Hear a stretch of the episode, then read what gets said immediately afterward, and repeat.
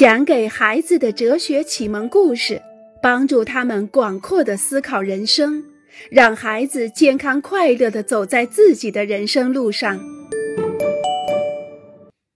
不要从梯子下面穿过。你为什么拽住我的袖子？放开我！看看你的前面就知道了。这里有一个梯子，永远都不要从梯子下面走。旅客解释说：“真的吗？”埃鲁瓦问道。“如果我们从那底下走，会有什么后果呢？”“许多不幸将会降临在你的头上。”“哦，看那边屋顶上有一只猫，是黑色的。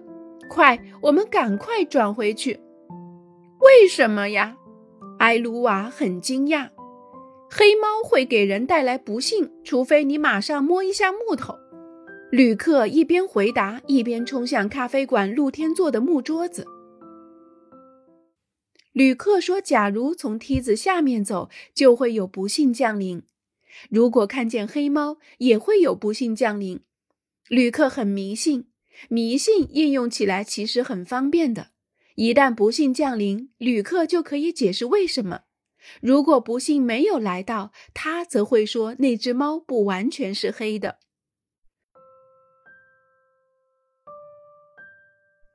请告诉我，我是否会遇见一位意中人？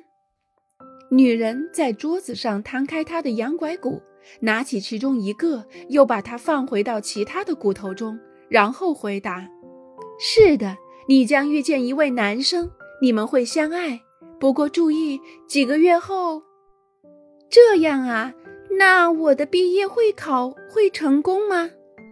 女子把羊拐骨都混在一起。然后把它们抛掷在桌上，会的。不过也许不是第一次就成功。卡里娜放心了，因为她已经了解到大概将要发生在自己身上的事情。妈妈，妈妈，棒极了！我在我的星座运势上读到，我将有一次非常重要的旅行。而且人们说，这个预测对于出生在六月二十二日和二十五日之间的人尤其准确。很多人像旅客一样迷信，为了知道自己的生活中将发生什么，每天有上百万的人会看自己的星座运势。为了让别人讲讲自己的未来，有人甚至愿意支付很多钱。人类是无法知道明天。后天以及之后，直到生命最后的每一天，将会发生些什么事儿的，没有人能够知道。我们全都生活在不确定之中，这可能会让人感到害怕。人们太恐惧了，所以变得轻信。为了求得安心，我们什么都可以相信。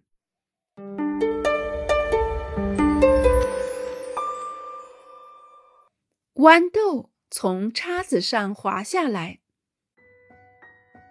不可以用手抓着吃，用叉子吃。洛伦佐说：“我用不好叉子，豌豆每次都掉下来。用叉子扎，太花时间了。不能用手去碰吃的东西。可是我刚刚洗过手了，那也不行。为什么？”因为就是这样的，怎么才能好好解释给洛伦佐的弟弟听，告诉他应该用刀叉吃饭呢？因为这样更方便。不一定，用手抓豌豆更容易，因为这样更干净。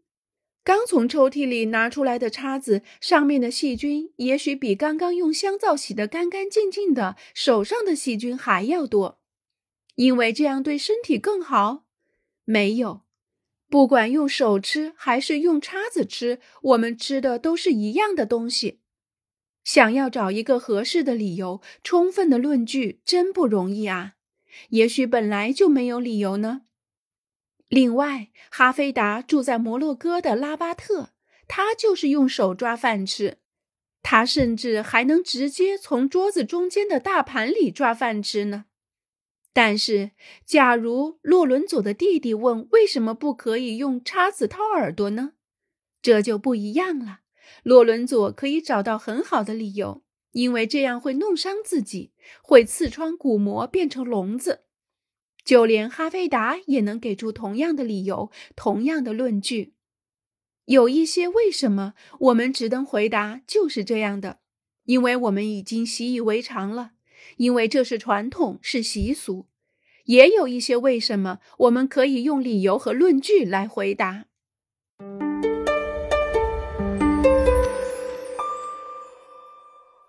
我们是某某的孩子，在这个世界上存在着百种宗教、上百种信仰：佛教、泛灵论者、伊斯兰教徒、新教徒、东正教徒、基督复临论者、道教徒、福音主义者、印度教徒、犹太教徒、神道信徒、敬礼会教徒、天主教徒、耆那教徒。锡克教徒、萨满教徒等等。萨米尔出生在一个穆斯林家庭。每个周五，他同爸爸一起去清真寺。在米雷耶的家里，没有人信仰宗教，大家都是无神论者。埃斯特的妈妈是犹太人，每个星期六，他都带埃斯特去犹太教堂。弗朗索瓦的父母是天主教徒，每个星期天，他们都带弗朗索瓦去天主教堂。宾的爸爸是道教徒，安娜的家人是拜狐神，约翰的家人是新教徒。萨米尔、米雷耶、埃斯特、弗朗索瓦、宾、安娜和约翰都会长大成人，离开家和父母。他们会做什么呢？我们不知道。但我们几乎可以断定，萨米尔或是约翰不会相信湖神，米雷耶和埃斯特不会去清真寺，弗朗索瓦不会去犹太教堂，安娜和宾也不会。这意味着什么呢？如果萨米尔继续去清真寺，继续在斋月进食，我们会说什么呢？会说他是穆斯林教徒，还是说他是穆斯林教徒的孩子？如果米雷耶没有任何宗教信仰，我们说他是无神论者，还是说他来自于一个无神论家庭？如果埃斯特继续信仰自己的宗教，我们会说他是犹太教徒，还是说他是犹太教徒的孩子？如果弗朗索瓦每个星期天都去参加弥撒，并且让自己的孩子受洗礼，我们会说他是天主教徒，还是说他是天主教徒的孩子？当然，他们都是自由的。我们每个人都有权拥有自己的宗教信仰，但是最好还是问一下自己：我们的信仰是自己的选择，还是别人给予的？